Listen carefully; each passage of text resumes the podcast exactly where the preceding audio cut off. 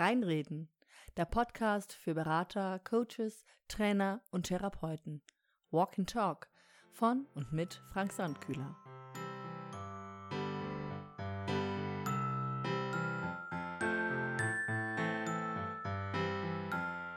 Herzlich willkommen zur elften Episode hier beim Reinreden. Hoffentlich hast es dir in der letzten Zeit, also seit der letzten Episode, richtig gut gehen lassen.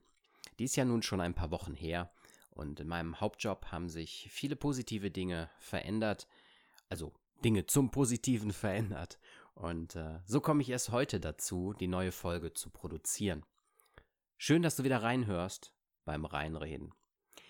Wie tauschst du dich eigentlich mit deinen Klienten aus? Lebst du vielleicht das Modell der obligatorisch kostenfreien Erstgespräche am Telefon, also vielleicht sogar am Festnetz? Oder bist du eher so ein bisschen hip unterwegs mit Videotelefonie via Skype, FaceTime oder GoMeeting? Wie sieht das bei dir aus? Und wie geht es dann vor allen Dingen bei dir weiter? Weiter zur Beratung im Gehen, meine ich. Nutzt du dann eventuell auch Messenger für deine Beratungen im Gehen? Es gibt da ein paar, die können dir tatsächlich helfen. Sie haben also einige Vorteile, diese Messenger. Sie sind aber im letzten Jahr gerade sehr in die Kritik geraten. Ich sage nur Datenschutzgrundverordnung, dieses bekannte Kürzel, diese DSGVO, oder auch die damit einhergehende Diskussion über WhatsApp. Ich nehme jetzt mal diesen Messenger insbesondere heraus. Bei mir soll es nämlich heute um weitere Apps gehen. Ich habe ja bereits in der dritten Episode über eine Wetter-App etwas berichtet.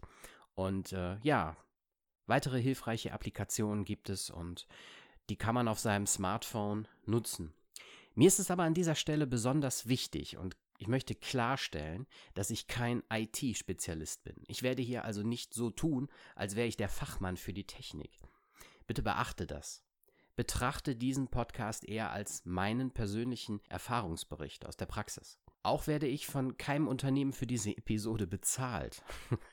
Den Hinweis sollte ich äh, aufgrund eines Tipps von einem Kollegen geben. Habe ich damit gemacht. Ich biete hier lediglich meine Gedanken zum Thema Messenger an.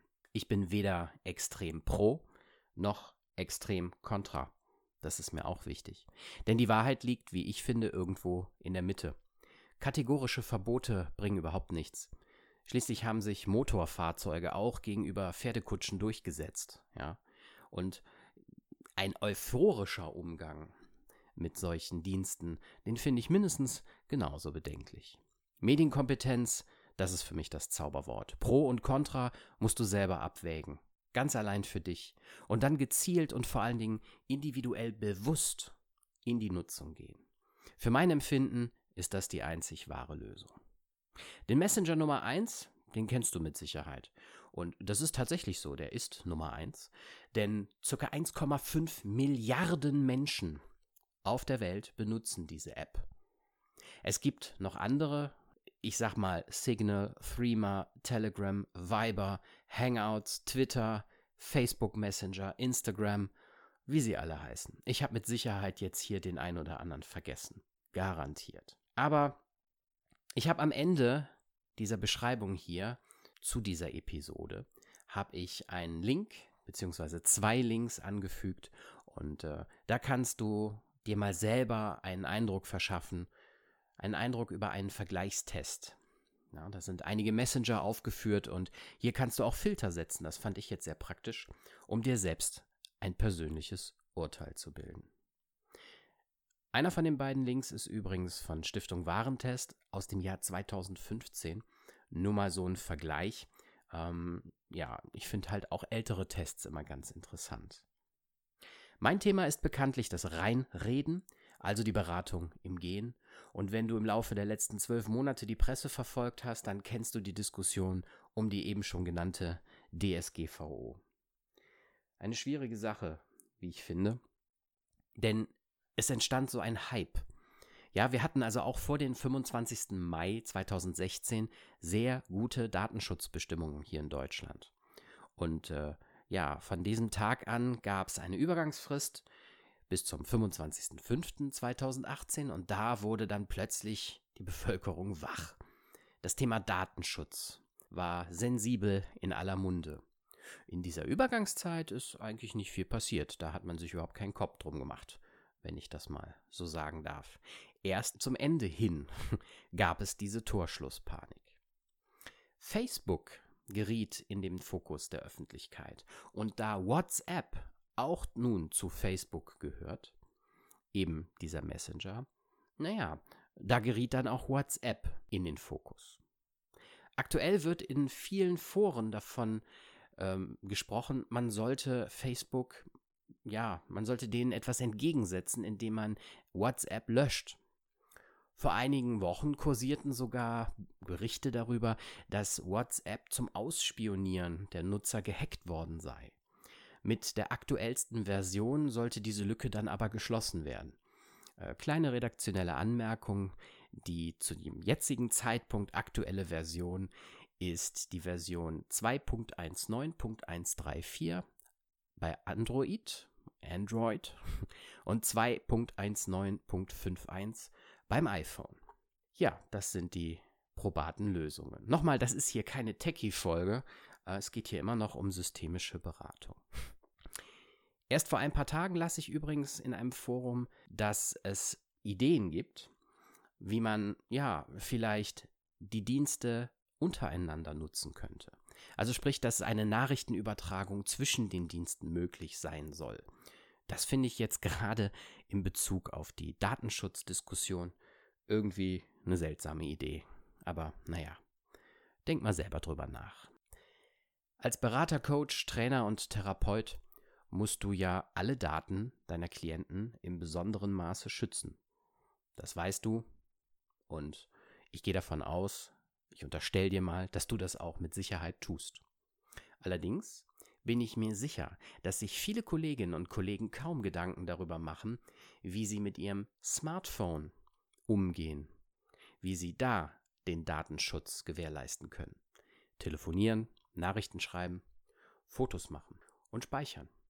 Das passiert alles gefühlt irgendwie anonym. Das passiert quasi nur nur in meiner Hand, also und wandert dann auch irgendwie in mein Smartphone und damit in meine Tasche. Den Eindruck erhält man jedenfalls bei der Nutzung von diesen cleveren Telefonen. Ja, glaubst du, du darfst so ohne weiteres die Daten, die Kontaktdaten deiner Klienten auf deinem Smartphone speichern?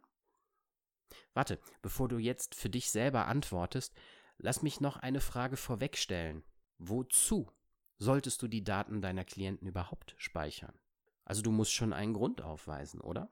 Fakt ist, du darfst es nämlich nur zweckgebunden machen und dann auch nur mit dem vollen Schutz, also auf gesonderten Speichermedien. Du musst auch sicherstellen, dass jemand, der dein Smartphone in die Finger bekommt, nicht so ohne weiteres die Kontaktdaten oder die Beratungsprotokolle, die Exzerpien deiner Aufnahmen von Klienten einsehen darf. Das geht nicht. Schließlich willst du ja auch nicht, dass die Familie deines Hausarztes per Zufall in seinem Handy deine letzten Untersuchungsergebnisse findet. Nicht wahr? Ich muss hier leider feststellen, dass einige Kolleginnen und Kollegen doch bedenkenlos mit ihren privaten Geräten im Job arbeiten. Und das darf nicht sein. Auch wenn der Träger, für den sie tätig sind, vielleicht nicht äh, ausreichend Geldmittel hat, um individuelle Diensthandys zur Verfügung zu stellen. Tipp. Blick doch öfter mal durch die Brille deiner Klienten. Wie würdest du es finden, wenn deine im Vertrauen erhobenen Ergebnisse von Beratungen unberechtigten dritten Personen in die Finger geraten würden? Die würden sie lesen und würden sich darüber austauschen. Also hier erstmal sechs Dinge, die ich als lohnenswert erachte. Lohnenswert, um sich mit ihnen einmal kritisch auseinanderzusetzen.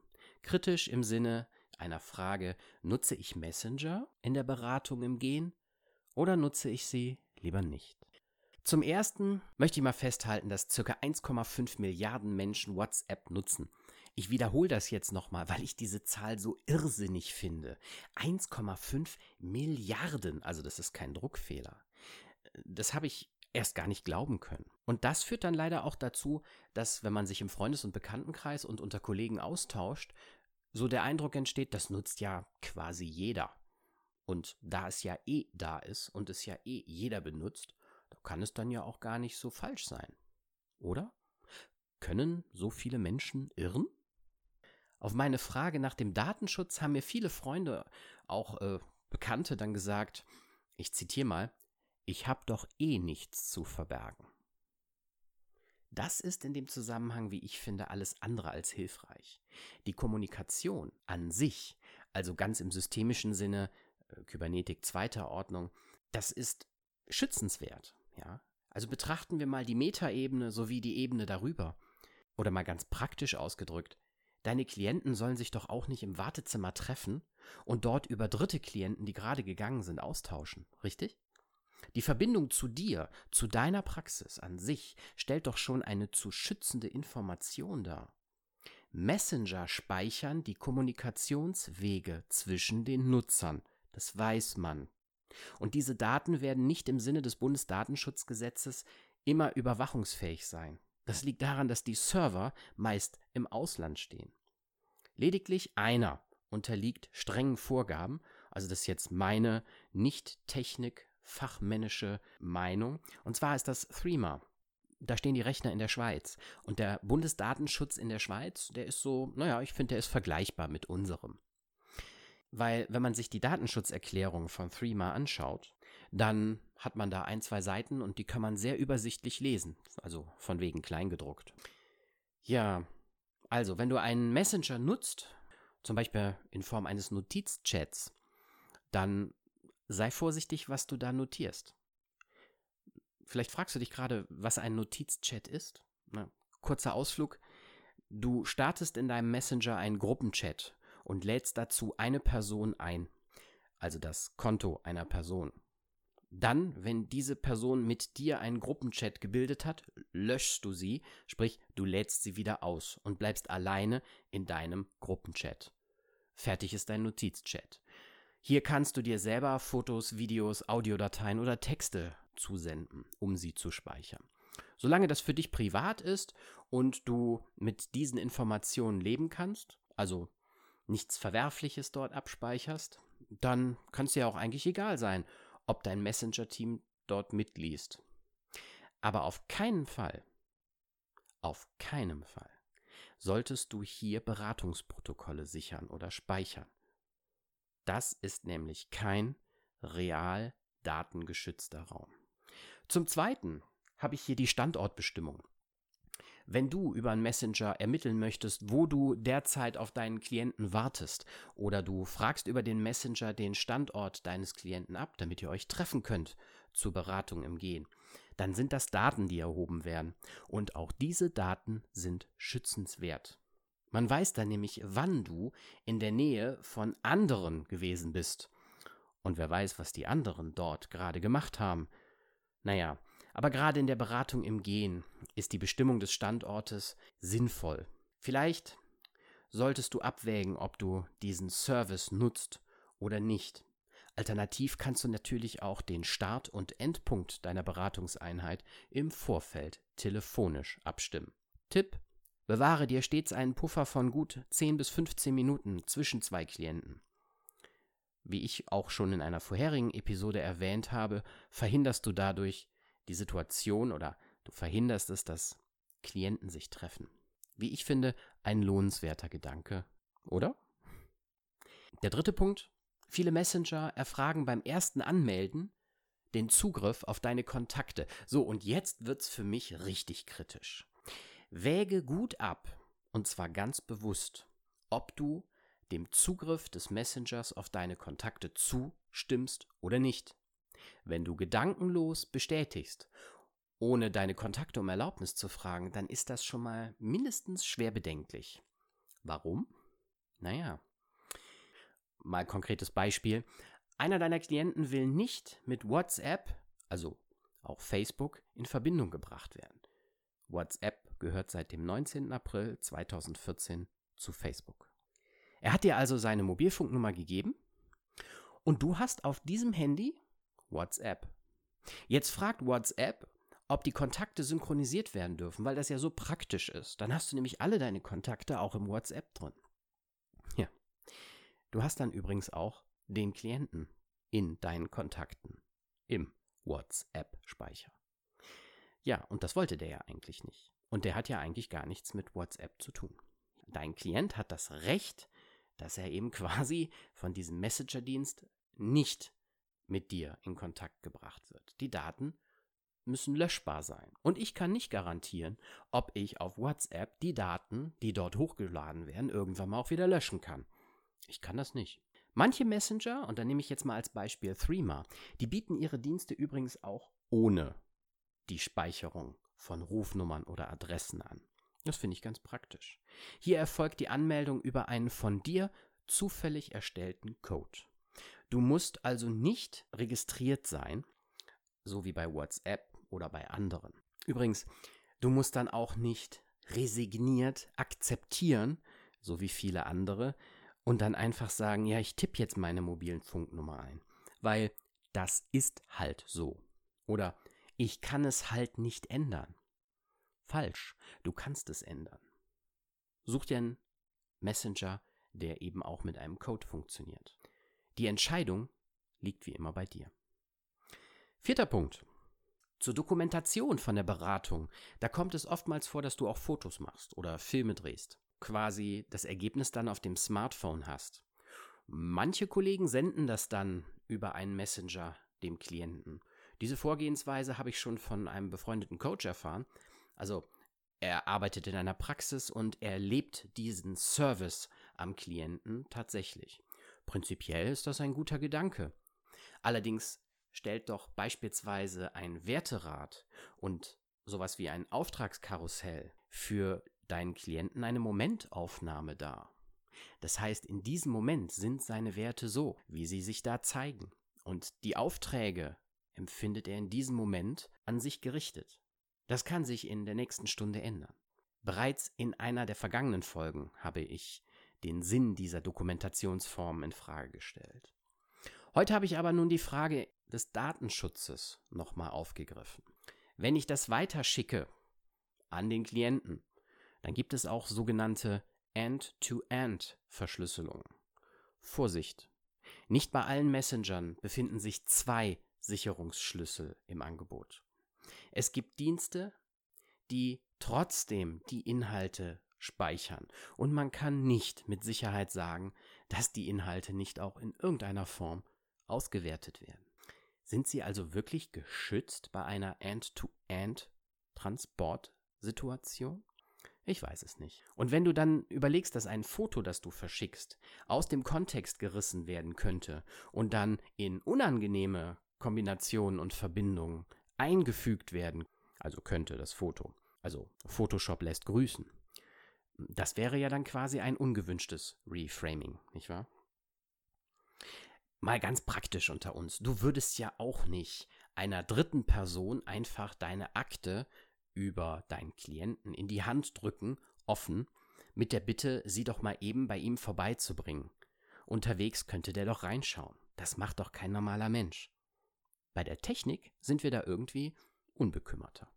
Der vorletzte Punkt ist die Statusmeldung. In der Beratung kannst du den Status auch als Werbung benutzen. Das finde ich ganz praktisch. Ich habe schon mal in der ein oder anderen Statusmeldung Werbung für meine nächste Episode hier beim Reinreden gemacht. Das klappt ganz gut. Ich kenne beispielsweise auch einen Bäcker, der hat ab und an Fotos aus seiner Backstube gepostet. Ja.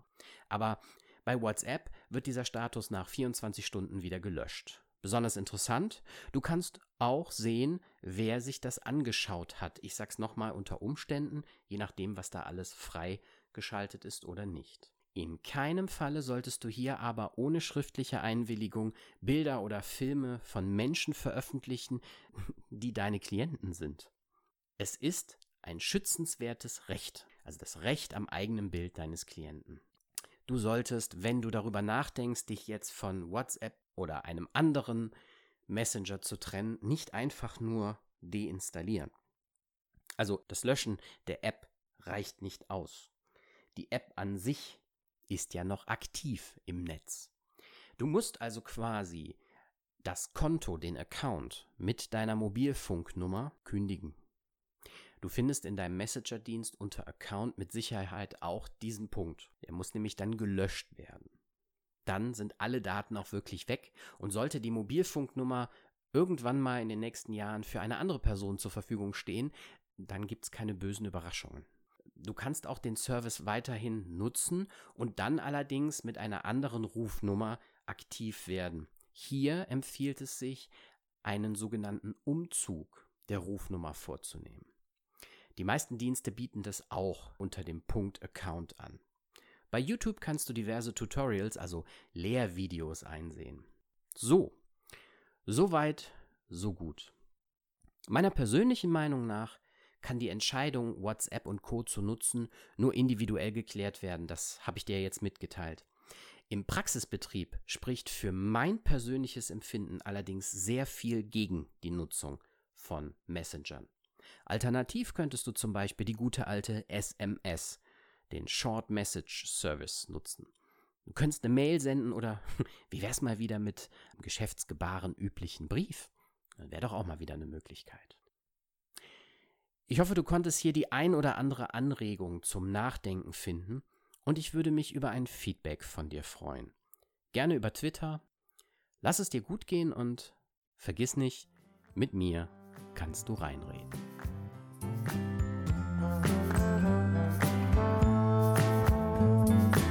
Tschüss, bis zum nächsten Mal.